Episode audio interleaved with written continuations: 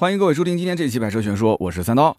今天这期节目呢，聊一个话题啊，也是正好前段时间我的奔驰 C 啊，呃，不是过了保之后呢嘛，今年是第五年了，我是一五年买的，一六、一七、一八、一九，二零二零年第五年的保养，那么正好是一次小 A 保。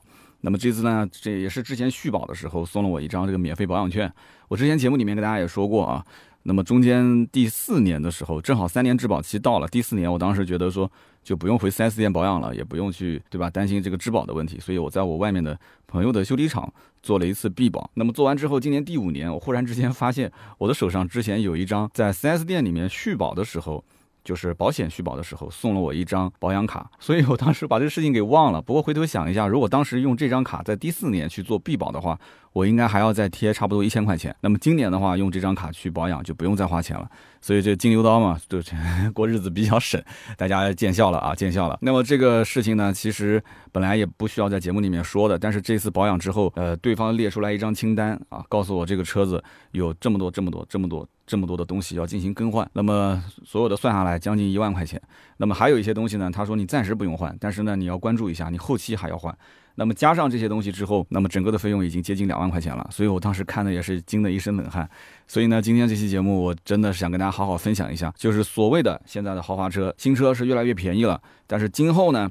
啊，用到个三年四年的时候，这些费用每个人都是逃不掉的。那么这是第一个事情。第二个事情呢，就是最近一段时间，那么有朋友咨询我，那么这个朋友呢是想买一辆沃尔沃的 S 六零啊。我当时也觉得很奇怪，S 六零这个车子还是比较冷门的，平时一年到头也没有几个人会问。我问他，我说为什么选这个车？然后后来他给我看了一下报价啊，他的这个南京的一家 4S 店给他报价十九万多一点。哎，我当时觉得很奇怪，因为 S 六零的新款现在的 T 四的价格都。就是让完价要二十三四万，那怎么可能会十九万多呢？它那个还是个 T 五啊。后来我仔细一看，哈哈，原来是个老款车型。那么老款车型跟新款车型之间差别非常的大。那么十九万多的价格其实也不算特别特别好。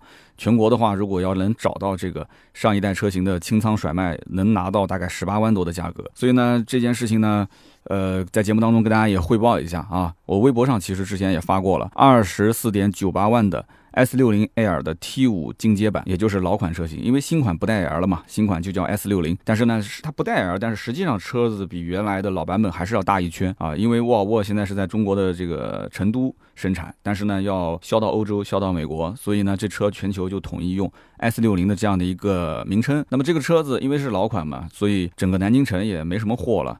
据说就剩最后一辆，但是全国来讲的话，其实还是有一些货的。那么这个车子因为南京就独一辆嘛，这家店的价格也是比较的坚挺啊。因为为什么？因为新款的 T 四都要卖到二十四万，对吧？那么老款的十九万买个 T 五，那对于店家来讲，这个车本来还是一个。过气车型、淘汰车型，但是反过来又是变废为宝啊！这个词可能用的不太好哈，变废为宝，很多人冲着性价比来，我估计也不止他一个客户在问。那么店家肯定认为说你不买，总归有人买，所以这个价格就很坚挺。那么他肯定是想找熟人问一问，能不能把价格稍微再谈低一点啊？能不能打下来？如果真的合适，也就买了。所以这两件事情呢，跟大家稍微的聊一聊，我觉得挺有意思的。那么也是他顾虑到沃尔沃的后期的保养和维修的成本是不是会很高，他有点担心。那么我们可以先聊一聊。就是我朋友买这个沃尔沃 S 六零的这件事情，我觉得可以，应该能给大家一些启发。那么首先一点呢，我是问他有没有去到店里面去看到这个老款车型和新款车型之间的差别。我问他，你知道这个 S 六零新老款的差别到底有多大吗？那对方说很清楚，对吧？外观内饰肉眼可辨的有非常大的差别。那么新款车型现在长得呢，就有点像这个缩小版的 S 九零。他也知道这个沃尔沃的这个风格确实就是新老款的交替啊。差别很大，因为新款你将来在路上可能五百米开外你就能认得出来，老款的话呢也是一样的，稍微懂行一点的人还是知道的。但是对于他来讲，在他的印象当中，其实沃尔沃的风格都是一样的。我我觉得这个我估计很多人也是这么想的。沃尔沃不管是老款还是新款，风格都是一样的，也不在乎说这车有什么大屏，也不在乎有多先进的这个什么车机系统啊。那么整体来讲，买的是什么？其实他觉得买的第一个就是动力，如果说还可以，然后空间还可以。然后外观内饰呢，能说得过去就可以了。这个车子，你想它老款是 T 五的发动机，两百四十五匹，对不对？你要如果买个 T 四的，那完全动力就不能比。那么 T 五呢，这车百公里加速六秒四啊，对于他来讲，他是看账面数据啊，他觉得说很厉害。我问他，我说你试过吗？因为 4S 店现在都没有老款试驾车了。那么有的呢，就是试驾车退下来之后卖掉。有的呢可能还没卖，但是呢它也不列为试驾车，它会作为这个认证二手车在展厅里面进行销售。所以呢，他当时说我没试，但是呢，这个我到 4S 店试的也是 T 四的，但是我感觉 T 四动力已经不错了，所以 T 五的话应该会更好。所以都是一些猜测。那么他现在换车的根本目的是什么？我当时跟他也沟通了一下，因为我帮人买车一般不会说上来，问我最低价是多少，然后我报个价格就结束了。我更多还是有点这个可能就是职业习惯吧，我还是想做一些需求分析。那么不问不知道，一问才知道，他根本就不是冲着豪华品牌来的。他们家其实是因为生了二娃，然后呢原来的车子空间不是很好，就是一个普通的合资车，然后呢现在想换一个更大空间的车子。家里面都是两台嘛，然后把其中一台换掉，换成这个奥德赛啊，或者说是 G L 八，然后最近不是也刚上了这个大众的蔚然嘛，所以他就在这几个车当中想去选，然后看了奥德赛之后呢，这个发现这个价格不是很好啊，我相信最近应该很多人也是在看 M P V 车型，发现价格不是很好，主要就是一个呢没什么优惠，二一个呢燃油版也没有了，对吧？然后只有混动。所以呢，他看来看去，觉得说不是很合适。那么都到了 4S 园区了嘛，就随便逛一逛。就是随便逛一逛的时候，逛到了这家沃尔沃的店，然后销售推荐他买这个上一代的 S 六零啊。很多人我估计在看车的过程中都会遇到这样的情况。那么就像这个兄弟一样的，对吧？他一开始的需求点本来是要买个六座、七座的 MPV，结果呢？看来看去，其实发现他真正内心深处想要换的是什么？其实是个档次啊，是个面子工程。所以呢，这个沃尔沃 S60 虽然是个老款，但是他觉得说品牌上毕竟是有个提升，你说是不是？所以他就有点纠结啊，来问我。那么我相信，在身边很多人买车。看车啊，可能他去咨询很多问题的时候，在备选的时候，他会发现这个 SUV 车型他也备选，轿车车型他也备选。我最近发现很多人选车真的是这样子，就是车型不限，品牌不限，完全就是就是自己的预算，然后就是大海捞针一样的，就随便看随便选。那么以前其实不是这样的，以前很多客户是选 SUV 就不看轿车，选豪华品牌就不看合资。我发现现在很多人都是这样，所以我想来想去。是不是因为有些人觉得就家里面的车子旧了啊，或者就像我这样啊，经过了三年四年之后去保养，发现后期的这个整备费用比较高。哎，那我不如就干脆换了。但凡只要是换新车，你甭管是什么车，只要是新车，那我感觉都很好，对吧？所以我在想，是不是有些人他就不是有很明确的这个买车的需求，只不过给自己稍微编了个理由啊，换车的理由，仅此而已。那么目前来讲的话，豪华品牌其实入门级的定价也不是很高，而且呢，优惠幅度都特别的大，对吧？十几万甚至都可以买得到，像宝马的一系三厢、奥迪的 A 三这些车，二十万稍微出点头也可以买到很多车啊。那么在这个时候呢，很多人就犹豫不决，然后呢，发现我到底选什么车？车我到底是要面子，我还是要配置？那么就开始纠结了嘛。那么这次遇到这个客户呢，他本来是看奥德赛，然后结果看了沃尔沃 S60L，对吧？那么我觉得他一方面，他的内心深处想解决的这个面子问题，应该是他的根本问题啊。包括在他的印象中，应该是奥德赛对于他之前家里的车来讲，面子也是可以提升的。但是他没有想到说，哎，我其实花二十万左右，我我可以直接入豪华品牌，而且还不是那种豪华品牌，就是特别小的车，两厢车。对吧？还是一个正儿八经的三厢，看上去呢，呃，看起来可能像个三十多万的车的样子啊，花个二十万块钱就可以落地，所以也算是这个面子工程一步到位了。他可能也是这么想啊。那么另外一方面呢，就是这个价格，你说他先是到这个本田的 4S 店问了一下奥德赛，然后发现奥德赛没什么优惠，然后去到了别克的 4S 店看了 G L 八，G L 八也没什么优惠，然后再回过头来去看了看这个大众的蔚然。然后这个蔚然现在是预售，预售价是三十五到四十万。嚯，他结果看了一圈，发现这没买到豪华品牌，但是付出的钱一点都不比豪华品牌少。而且这些车子价格为什么这么坚挺？他想不明白这件事情。他觉得说 MPV 这种车子应该买的人不多才对啊，价格优惠怎么着不说有个什么七八万、十来万，至少。两三万块钱总共应该有吧，结果跑过去啊，啪啪打脸啊，发现都没有优惠，所以呢，他哎跑到了沃尔沃的四 S 店，发现说价格优惠这么多，那么他肯定也是觉得就一下子心理上落差很大嘛，所以他就被这个价格吸引了。家里面本来就是一个紧凑型的轿车，对吧？原本呢是想换个六座，那现在呢换个这个沃尔沃 S60，严格意义上来讲，其实也有提升，空间方面也比自己家原先的车子要稍微好一点，它也是可以接受的。所以呢，我不是一直在讲嘛，就买车一开始的时候，大家的这个理由啊，想一想都是很理性的，但是到最后呢，啊，到最后都是自己说服自己啊，都是很感性的做了一些决定。那么其实这个兄弟他这次购车啊，预算是二十出头一点点，所以我刚刚讲了，看奥德赛他根本就买不了，奥德赛的价格现在入门版的混动，对吧？呃，还还算好，便宜一点啊，二十二三万，二十三四万。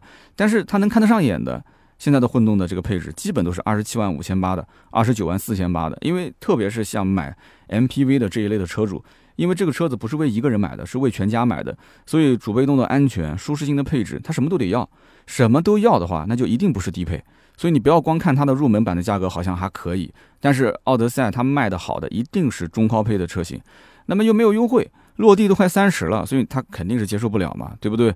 然后呢，二点四的燃油版本身也没有了。他原先可能在网上看的时候，他还能看到说，哎，二点四的价格也不是很高，那说不定过去谈一谈，这个价格还能再低。但是现在没有国六，对吧？就是我们南京这边是国六嘛，它只有混动，没有燃油，所以落地超那么多，他预算就二十出头，就差了将近十万，哎，有点接受不了。然后刚刚讲的大众的蔚然这个车也是三十五到四十万，就甭管这个车子将来正式上市啊，定价是多少钱。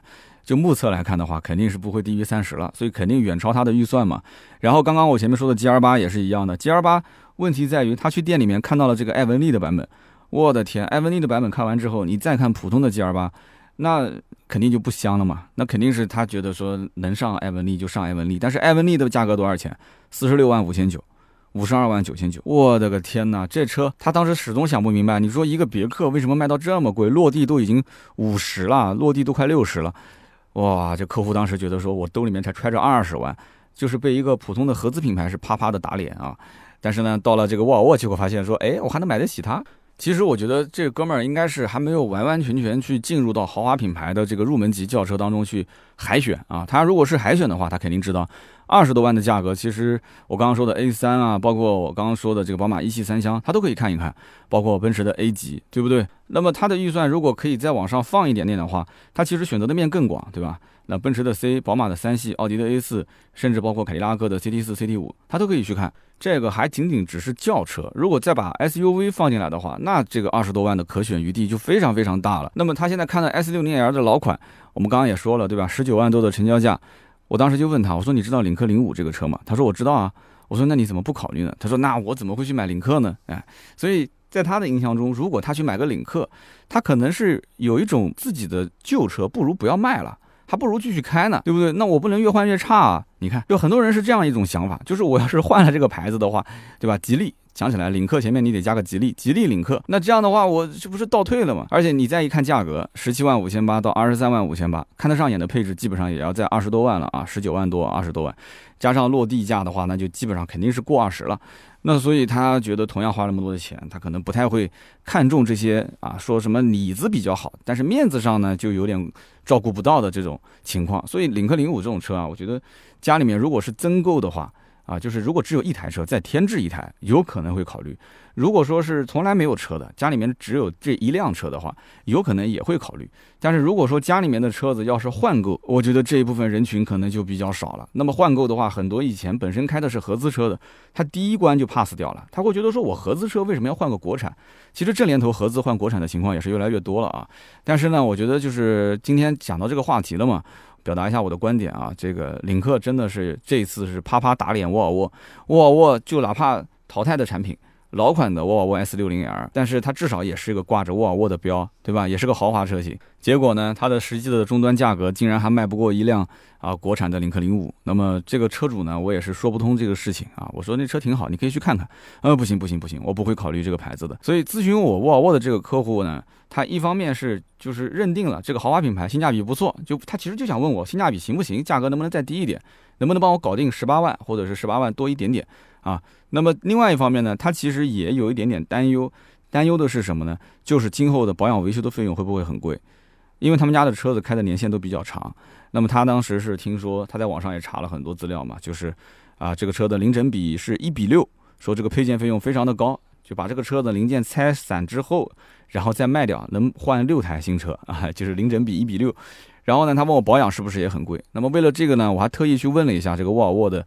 相关的这个保养的价格，那么后来得到的消息是这样的，就是说这车的保养费用其实还好。那么 4S 店的一保是一千两百块钱，二保是一千八，三保贵一点，两千一，四保更贵，三千五。但是四保之后的价格就会相对来讲便宜一点了。那么又回到了当时一保的价格。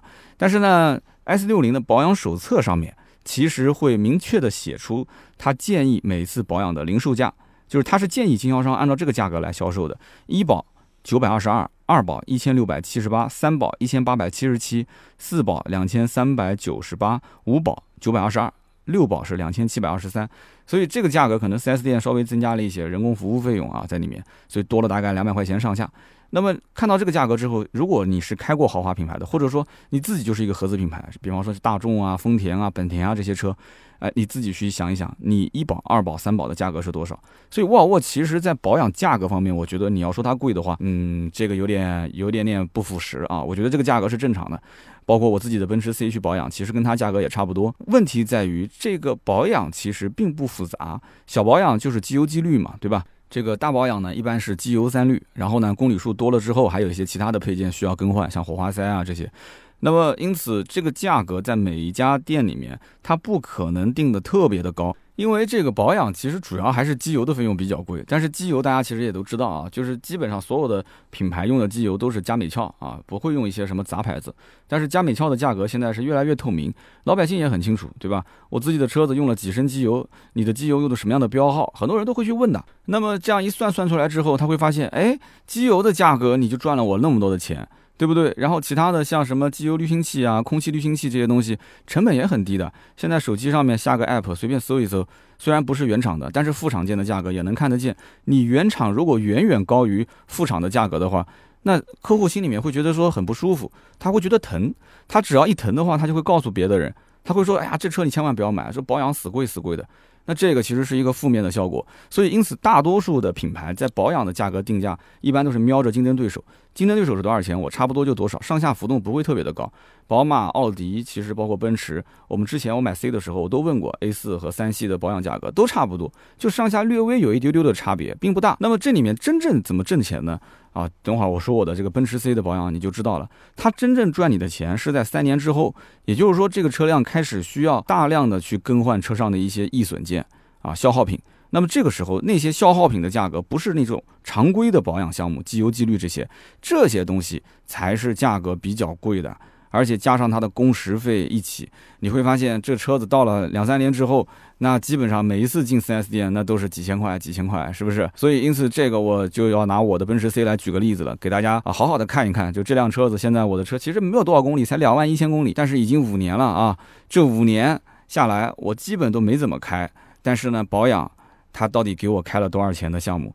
这次呢是个 A 保，A 保其实很简单，就是换个机油啊，加个机油滤清器就可以了。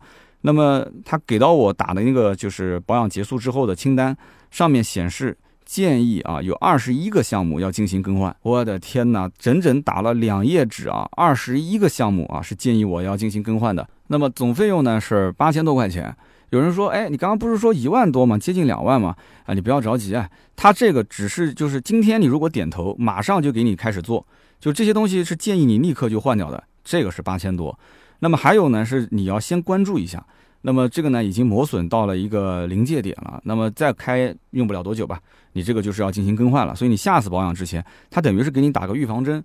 啊，如果那个东西要加上去一起换掉的话，那已经是接近快两万了啊，一万多。好，跟大家稍微的分析一下，这里面到底有什么样的一些项目啊？那么首先我先跟大家讲清楚啊，我是一分钱没有花，我就把 A 保做完之后我就撤了。4S 店到今天为止，呃，在保养方面几乎是没挣到我的钱啊。所以呢，如果 4S 店都是我这样的人的话，那早倒闭了，是不是？啊，跟大家好好的说一说这一次的二十一个项目到底是什么。那么按照这个清单上的项目来讲的话，我这次要更换的包括像。这个制动液啊，制动液是六百五十块钱，打了一个六折啊，但就是三百九。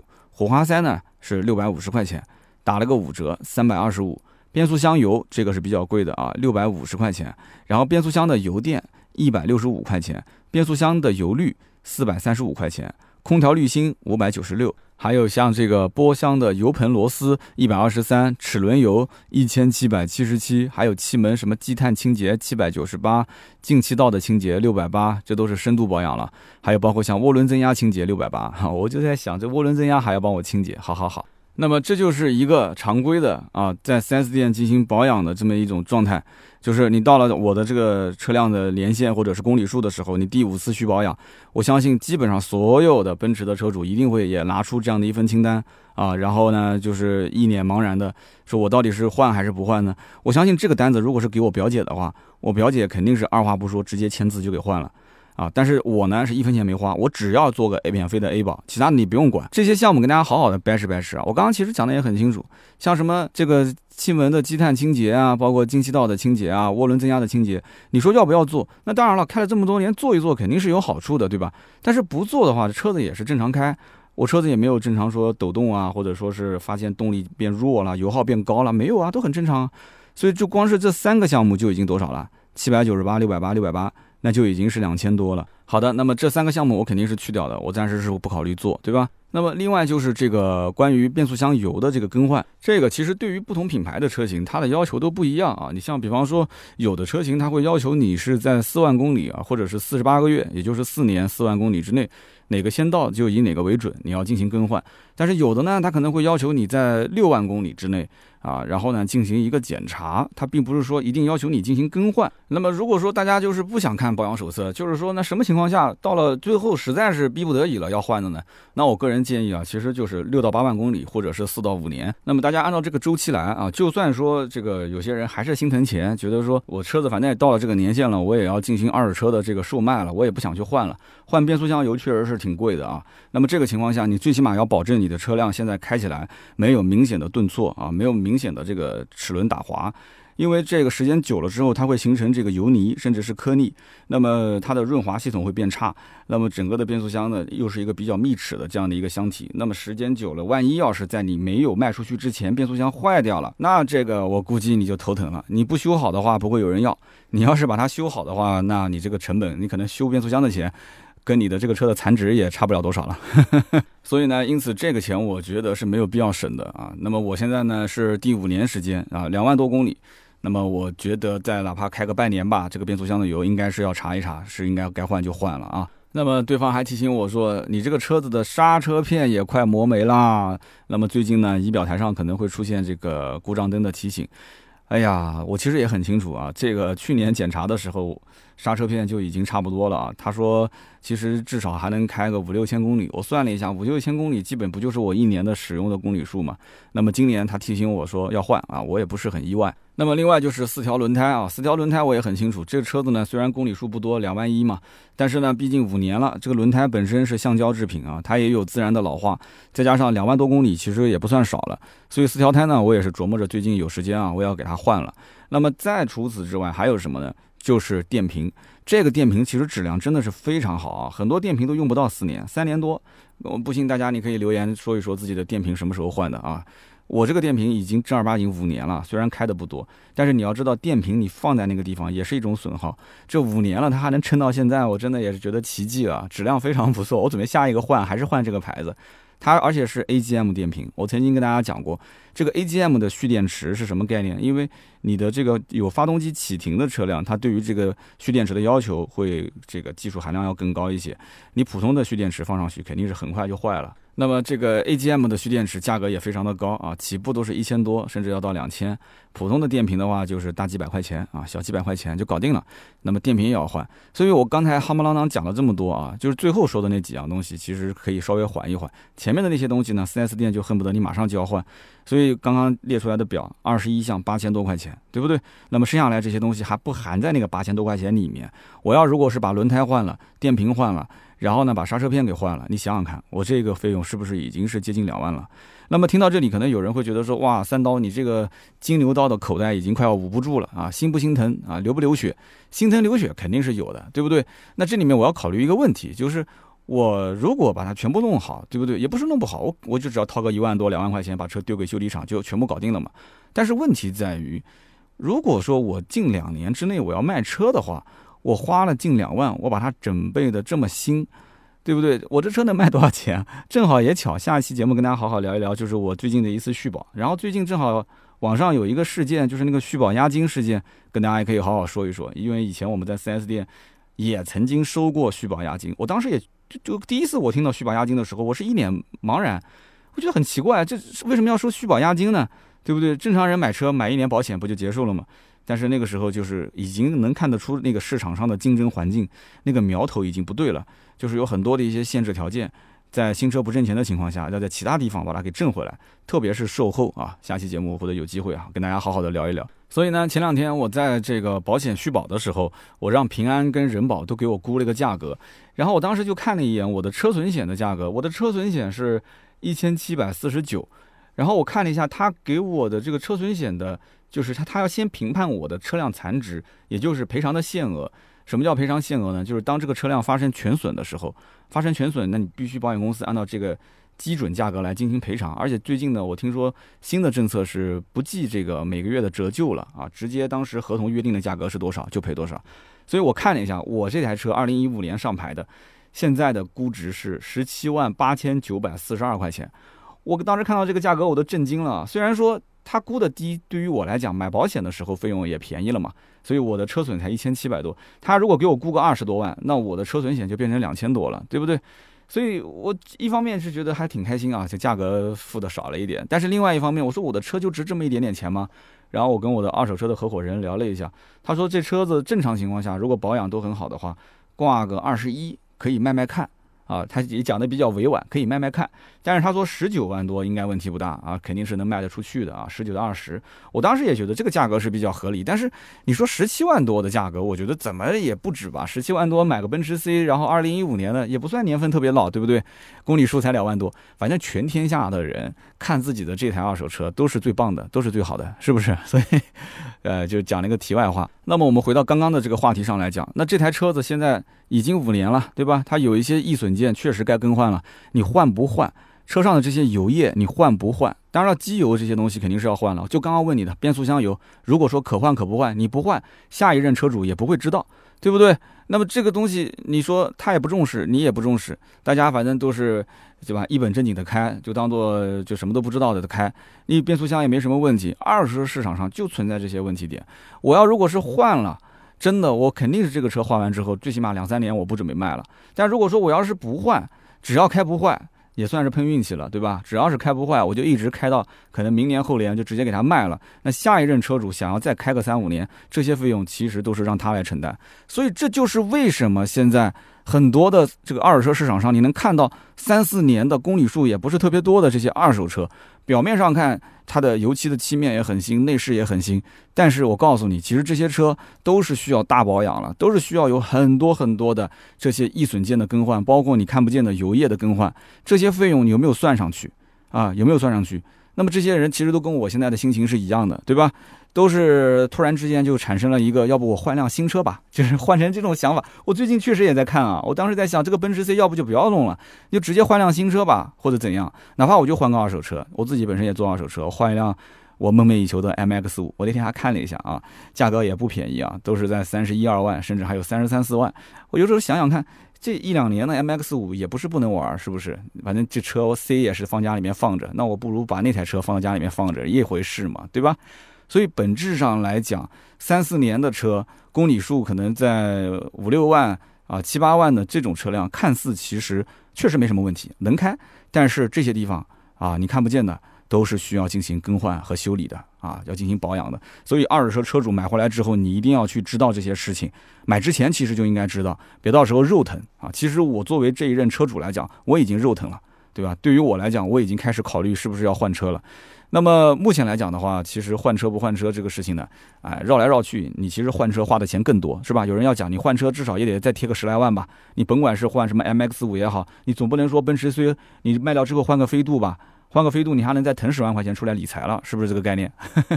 哎，其实也不一定不行，对吧？啊，所以说我选择更换这些项目，这个我自己其实心里很清楚，但是我相信大多数的人他。拿到了 4S 店给的那一个清单的时候，建议你换这个，建议你换那个，很多人是一头雾水，他不知道什么时间、什么公里数要换什么东西，对不对？保养手册让你看，很多人还是不看，甚至都找不到保养手册在什么地方了。那么我强烈建议还是好好的看一看，就根据这上面的相关的提醒啊，进行零件和油液的更换啊，按照时间，按照公里数。那么 4S 店给到的这些建议呢，如果不在保养手册的项目里面的，你可以先问清楚，就这个东西对于我来讲意义何在？其实呢，保养车子这件事情是可细可粗。中国其实大部分的车辆都是过度保养了，对吧？其实，在国外很多车子，它开的年限和公里数比我们还要长，它才会做一次保养。但是在中国，它不是的，它整个的保养周期都是缩短了。以前嘛，说中国的空气不好，然后这个用车环境不好，但是目前来讲，中国整个的道路交通情况比以前要好得多得多啊。所以我个人觉得，这个保养周期啊，你你看看那些出租车，你就知道了，出租车是绝对不可能按照正常的保养周期来。如果出租车按照保养周期来的话，你算它一天要开几百公里啊？你说如果五千公里保一次养，或者说是一万公里保一次养，它开几天就要去保养了？它哪有那么多的时间啊？我且不说费用是多少，它车子是一定要在路上轮轮流来转着开，它才能挣到钱，你说是不是？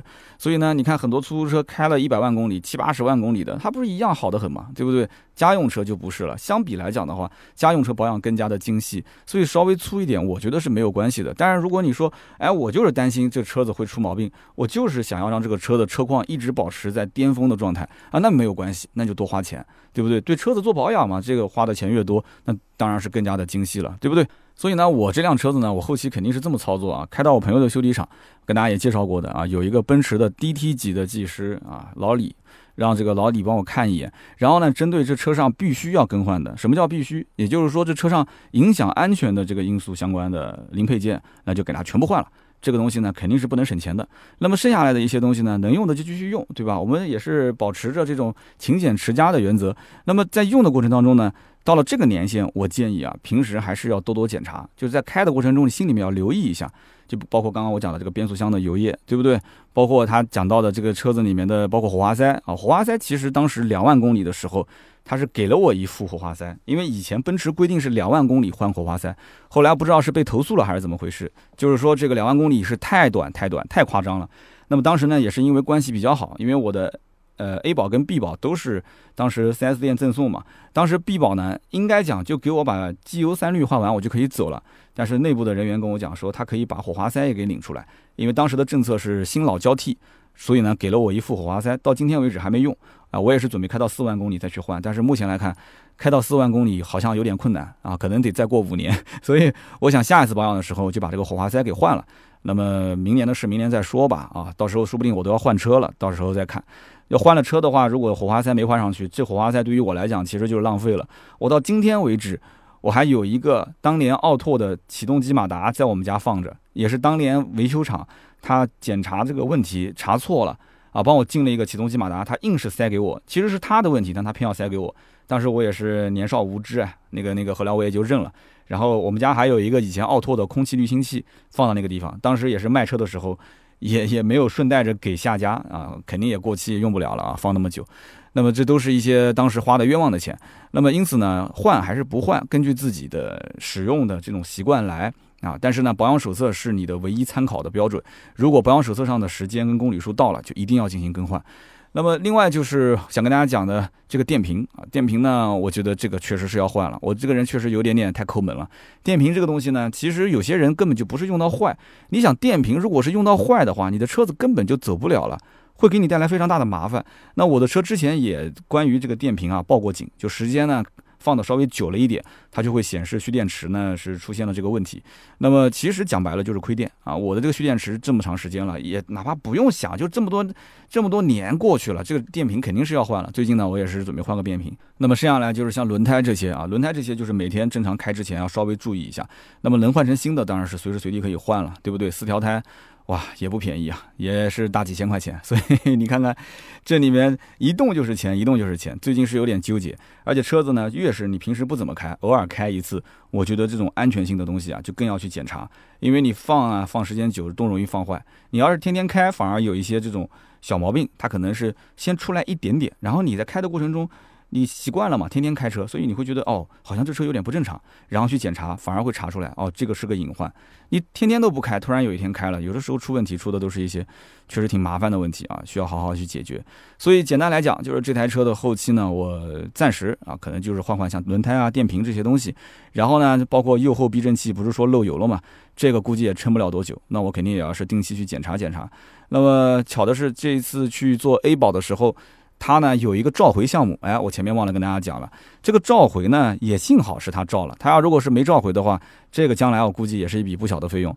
就是大家应该都知道啊，就是之前奔驰的车很多型号，它都是用的四毫米插头的前减震器，对吧？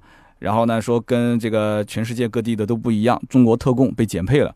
那么现在呢官方召回换成这个五毫米的插头这样一个前减震器。那么后来我问了一下这个奔驰相关的这个维修技师，他们跟我讲说，这个其实四毫米换成五毫米的意义也不是特别大啊。如果受到外力的冲击的话，该断还是断。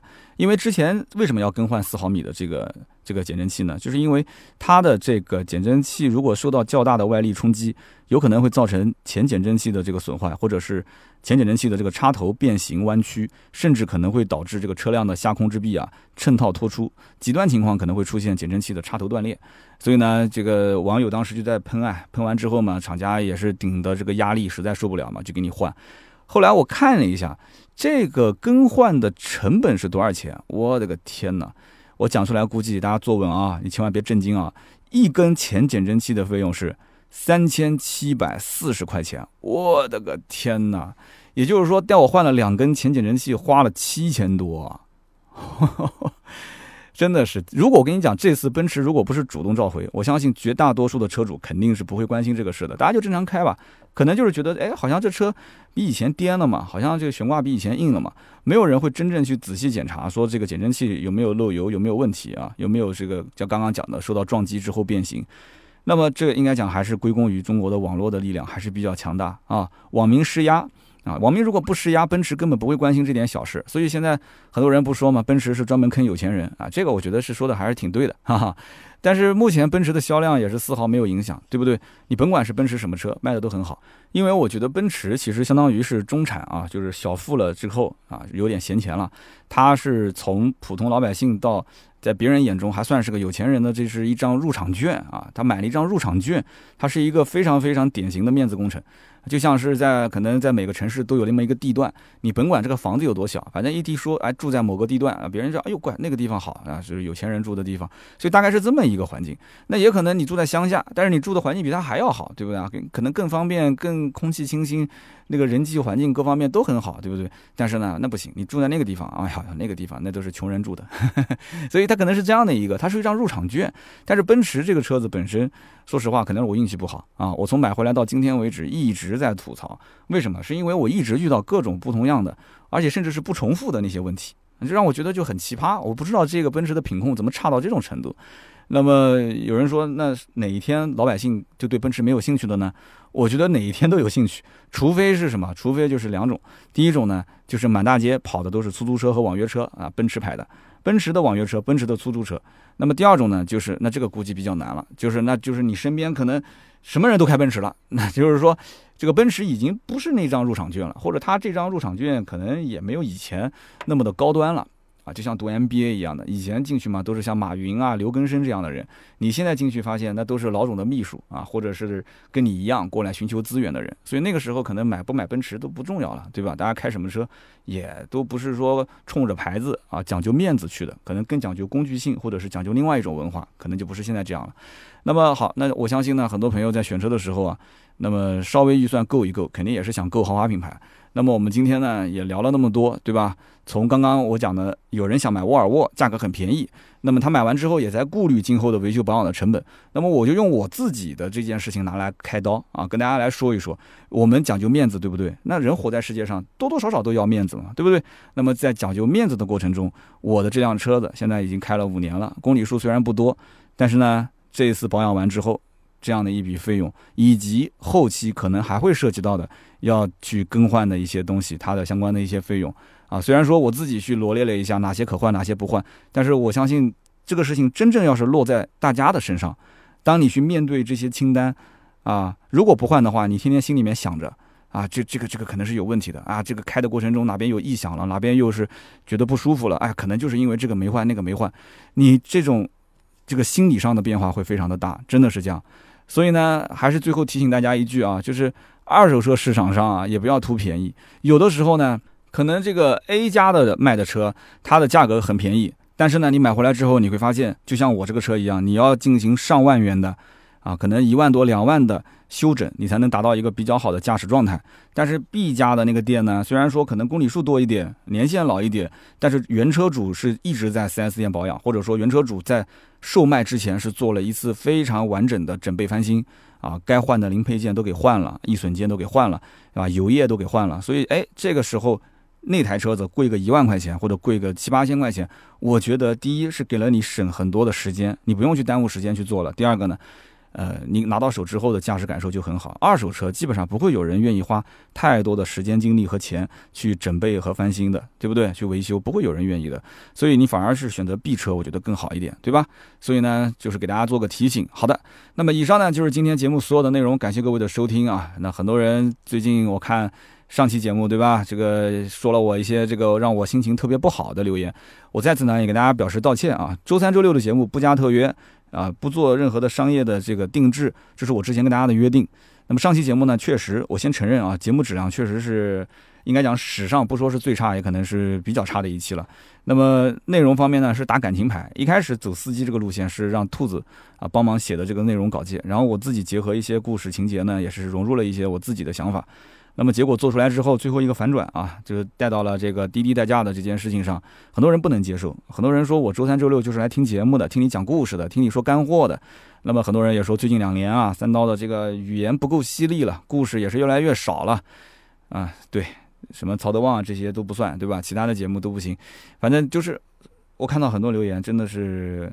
大家应该还是比较的淳朴啊，比较的直男性格，因为我的听众大多数都是男生嘛，女生之间可能反而有可能嘴上就不会说这些东西了。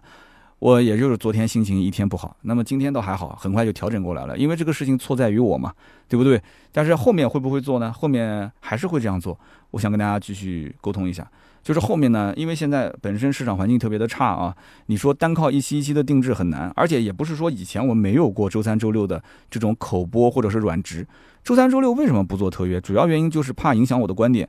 那因为那天本来就不是一个做汽车的这种宣讲的节目，因为你要是如果做车的这种带观点植入的，那就是不要放在周三周六嘛。那如果是周三周六的节目带一个口播跟车无关的。我以前是有过的啊，大家好好想一想。只不过为什么这期节目大家反响那么大，是因为可能有很多人觉得没有干货。如果你要是从司机这个角度，你聊到了很多的一些干货，那我最终听到了最后，哎，一个反转，那还蛮好。大家还记得之前我们做过一期这个，呃，安全座椅的选购，还记得吗？当然那期节目是把市面上很多的安全座椅做了一个横横屏，然后呢也做做了很多的一些这个车辆，如果是安装安全座椅和不安装安全座椅，全世界各地的一些法律法规的。相关的一些普及，然后呢，安全性的一些改善，它的后果啊，它的结果会是怎样？那么很多人觉得非常棒，但是最后呢，哎，软直一个安全座椅的品牌，那大家也都能接受啊。那上期节目呢，我就给自己做一个总结吧，就是说以后我们在做这样的内容啊，还是要稍微的。对自己要负责，也对我们的各位老铁负责。那么最近有两期节目，上期节目呢也是这个我们的特约，还是要抽奖，对吧？那么再上一期节目呢，呃，两百万的这个电动车 Taycan，跟大家也是要抽取三位的留言。那么上一期的特约节目呢，首先是往事随风，往事随风呢调侃了我一句，他说听完这期节目特别感兴趣，就预约了一次代驾体验了一下。他把这个特别感兴趣的特打了一个括号。然后这个预约代驾的约打了一个括号啊，你懂我懂啊，大家都懂。这哥们儿也是个人才，往事随风，是我们的应该是个老铁了啊。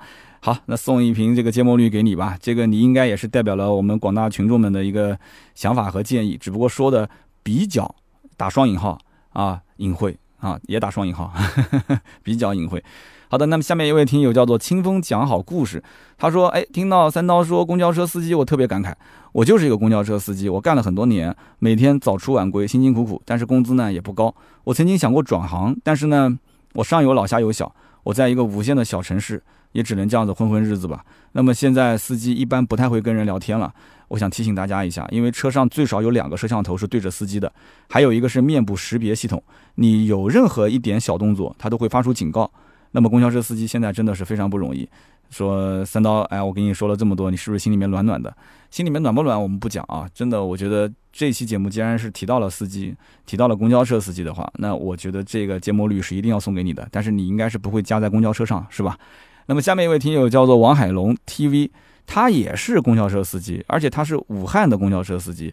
他说我从烧气到烧油，再到现在的烧电啊，我经历过三代不同的车型。那么以前确实前面会放个桶啊，就跟三刀你说的一样，说当时是为了怕开锅，然后我们会把发动机盖掀开，然后往里面去倒水，最起码可以降五度左右。他说没有办法，天热的时候真的是。这个整个的这个温度可能要到一百多度了，就是他讲的发动机舱里面，所以因此呢就要去进不停的去进行冷却。他说现在好了，电动车，电动车就不用去干这个事情了，而且前面都是纯平的，对吧？那么后视镜加热、电动调节、什么节能模式这些都有了。说我现在的这个自己家的大众，我感觉起步的速度还干不过我开的公交车。他说：“以前这个水桶现在那个位置是换成了一个播放器啊。那么公司他不让我们开车戴耳机，所以三刀，你以前从痴人说车开始，我就在公交车上面放啊。所以你想想看，我给你介绍了多少的听众，说这个你应该感谢我。对，那么既然这么多年，这个痴人说车真的是最早最早的一批听友了，我觉得这么多年的支持真的不容易啊。”那么上期节目有很多人说还要取关我，所以看得我特别特别的伤心啊。那行，王海龙，我送你一瓶芥末绿，感谢你对我的这么多年的不离不弃啊。世人总归是会犯错误哈，所以因此，这个我应该讲还算是比较真实吧，也不跟大家装，对不对？但是。作为团队生存来讲的话，有些事情，所谓的什么原则啊、底线啊，我心里有数。我觉得我不是那种没有原则、没有底线的人。那么大家一直愿意陪伴我的，我当然是欢迎，对不对？那如果说中间听了听想走的，那我肯定也留不住嘛。所以因此谢谢你啊，王海龙送你一瓶芥末绿。那么下面呢是关于上一期的，就是保时捷 Taycan 的那一期节目的留言。那么其中有一位叫做 ZENOL。他说：“哎，我听三刀说完这个两百万的 Taycan 这个 Turbo S 的版本，我感觉很不错，我考虑入手。但是我想先抢一件首发限量。”两百件的这个 T 恤啊，百兽全说的这个 T 恤，说我穿上这个文化衫啊，再去保时捷的 4S 店看车，我和美女销售如果价格谈不动的话，我再找一下买百车。我整个的夏天穿着百兽全说的文化衫，然后我开着这个 Taycan 啊，缓缓的摇下车窗，阳光正好照在我百兽全说的袖标上，无需张扬啊，此刻我就是整条街最靓的仔。其实我想告诉你，这里面有几个逻辑性的错误啊。首先，第一个，这个你今年去订保时捷的 Taycan 的 Turbo S 的话，我估计你应该是明年夏天才能开得上啊，啊，这个应该今年提不到车。那么第二个呢，就是你如果是跟美女销售砍不动了再来找我的话，我估计我也搞不定，因为保时捷现在价格很坚挺啊，非常非常坚挺，不一定能搞定。那么第三一个就是我们的这个标不是在袖上，我们是这个叫什么，就是像角标一样的，是在那个裙边这个位置。啊，所以这个可能也是因为我们的商品没有提前预告啊，我们没有袖标，我们是在下面下摆这个位置，然后这个胸前会有一个表，所以呢，这个跟大家也是提个醒，今天的节目是哎正好五月二十号更新，但是五月二十号更新的时候，我不知道我们的微店呃是不是还有存货了，我们一共是第一期上一百五十件，第二期上五十件啊，如果第一期一百五十件卖的特别好的话，那么第二期可能我们再多印一些。那么一百五十件是啊，五月二十号的中午十二点上线，呃，不知道大家，我也不知道大家感不感兴趣了，但是没有关系啊，不管感不感兴趣，我肯定会留下一件放在下一期节目当中来抽啊，听好了，不是今天啊，是下一期节目来抽。因为今天这期节目呢是两期合在一起的，所以还是为了统一来讲的话，就是全部送芥末绿。那么下一期呢，我们就抽一件这个百兽全说定制的 T 恤。那么下期节目的话，就等于相当于是这一期节目的留言嘛，所以希望大家呢赶紧今天这期节目多多的留言，然后呢我们抽一期比较有意义的啊这样的一条留言，下期节目直接就作为中奖观众啊送一件 T 恤。这个 T 恤呢定价是九十九。那么大家如果感兴趣的话啊，其实留言互动也可以去碰碰运气。好的，那么我们看看下一条留言。下一条留言叫做荔枝小乖，他说建议听友留言的环节可以专门开出一期来回复，不要每一次在每期节目的最后去进行回复。一来呢，这个时长可能不太好控制；另外一个呢，就是感觉很跳脱，讲着讲着讲着就是内容脱节了嘛，开始讲别的事情了。然后呢，大家如果是真有问题来找你的话，你不如专门集中一期来进行解答。呃，仅供参考。其实关于这个问题点，我也是听我身边人跟我讲过。我身边有几个认识我的人，也是特别喜欢洗澡的时候听我的节目。他洗着洗着的时候呢，然后听到说，好的，下面是关于互动的这个环节。哎，他还特意从那个澡堂子，就是浴室里面走出来，用手打开手机，然后点切换下一期节目。大家肯定是希望就是一期连一期，如果是。没有最后的互动，那连在一起听会非常的爽，对不对？那么如果有这个的话，有些人他不喜欢听互动，他喜欢听这个核心的内容的话，那他又不好去跳，他怎么办呢？只能是还要找手机，然后再啊去切到下一集。那这件事情，我个人觉得吧，这个音频确实不太好去解决，因为这个当时为什么有互动，也是因为想送奖品给大家。那么一个呢，增加一下我们的留言评论的数量。那么二一个呢，就是确实有一些留言评论啊，我觉得对于我的节目来讲是有帮助的。那我就想给大家进行一个啊互动，然后呢进行一个小回馈吧啊。所以我希望大家先多多理解，我再想一想有没有其他的解决方案。那么下面一位听友叫做恶魔饿了饿了，他说我觉得吧，九幺幺不太会推出这个电动车。如果真的到那一步的话，也可能是氢燃料的电池，因为重量和操控是矛盾的。保时捷为了操控，把标都改成了印刷了。所以说，今后只有电池有突破性的发展，那才可能九幺幺变成电动车。这个观点呢，我在上期节目里面其实也表达过。那这里面的话，保时捷官方认为，就是电池技术一定要有突破性的进展，能够让它的重量变得很轻。那么车辆达到它的这个要求之后，它才可能把它变成一个电动车。那么另外一方面，其实我也觉得。保时捷911像这种比较高溢价的车型来讲的话，燃油车哪怕到了最后最后还剩下那么一批，可能还在卖的。我觉得保时捷911它也是能卖得出去的，它没有那么多的动力想要把它变成电动车，它变成电动车之后反而不好卖了，或者失去了很多的一些信仰，或者让他背负了骂名啊，让很多的一些粉丝很失望。其实对于他来讲，不是说保时捷911一个车型凉掉了，而是整个保时捷品牌可能都会受到影响。所以这个车子只要燃油车时代不结束，我觉得保时捷911成为电动车的可能性都不是特别特别的大。好的，那么以上就是今天节目的所有的内容。那么刚刚，呃，两期节目一共六位啊是获得了我们的芥末绿燃油添加剂一瓶。那么最近呢，我直播也比较的多，但是直播久了以后呢，我发现，呃，白天拍视频录音频，晚上做直播，嗓子受不了。今天这期节目，大家应该能听得出来，我的嗓子是有点沙哑啊。那么两边。